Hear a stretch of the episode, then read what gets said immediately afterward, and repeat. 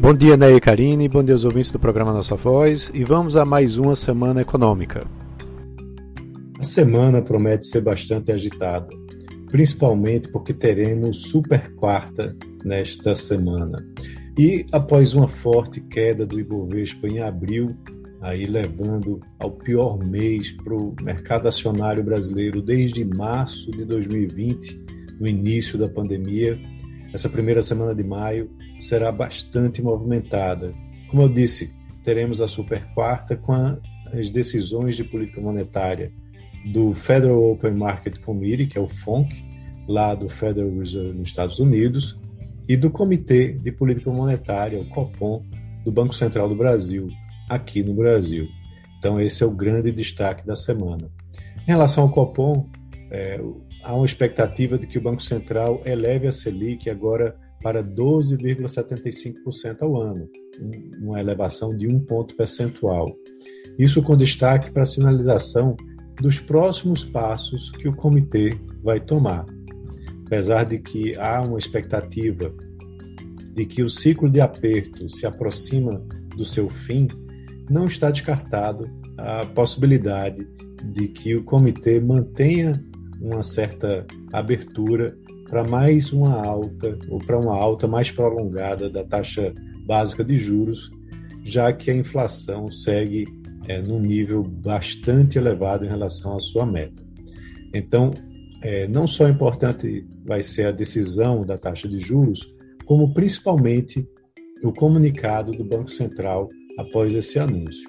Né? O comitê deve indicar se vai fazer um ajuste adicional moderado na sua, é, na sua reunião de junho, mantendo uma certa flexibilidade né, e também mencionando sobre os riscos da inflação, né, bem como indicando suas próximas decisões que devem ficar condicionadas a essa evolução da atividade econômica e da projeção de inflação.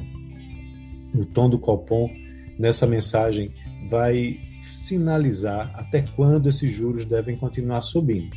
Já alguns bancos e analistas prevendo uma Selic acima de 14%, né, por conta até mesmo dos últimos dados que vieram da inflação, como o IPCA 15 de abril, que teve sua maior variação mensal né, em quase 30 anos, uma variação de 1,73%.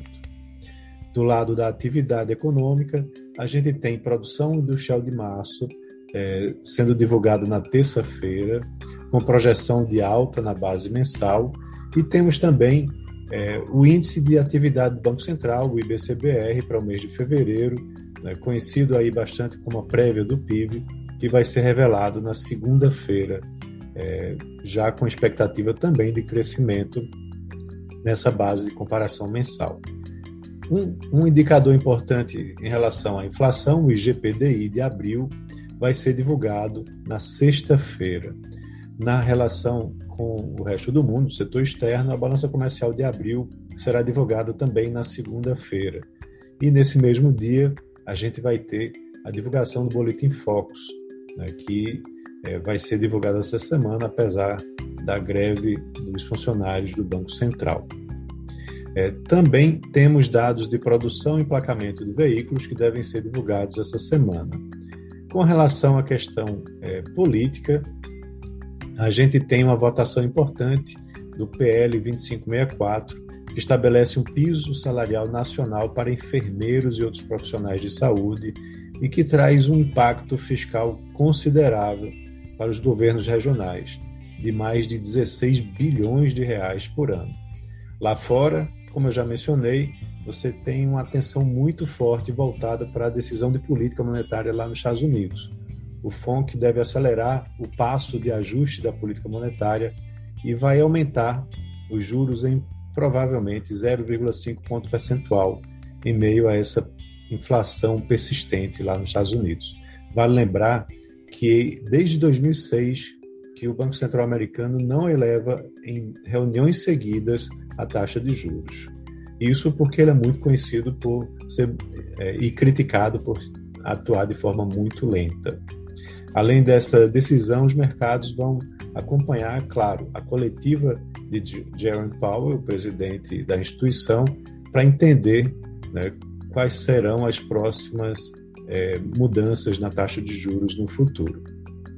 É, temos também ah, perspectivas de juros globais impactadas pela, é, pelo Bank of England na quinta-feira, que deve aumentar a sua taxa de juros em um ponto percentual. E também temos o payroll, né, o relatório de emprego dos Estados Unidos de abril, que vai ser divulgado na sexta-feira. É claro, deve vir aí mais um dado forte de emprego, né, que aliado com a inflação elevada pode fazer com que é, deixe o Banco Central ah, com a intenção de continuar elevando a taxa de juros. Na China, a gente terá os dados dos PMIs, né, dos índices de gerentes de compras, é, já na, no dia 4, é, indicando a atividade econômica por lá. No noticiário corporativo, importantes balanços da Petrobras e do Bradesco serão divulgados na quinta-feira. E outras empresas como Ambev, Gerdau, CSN, BRF também ao longo da semana terão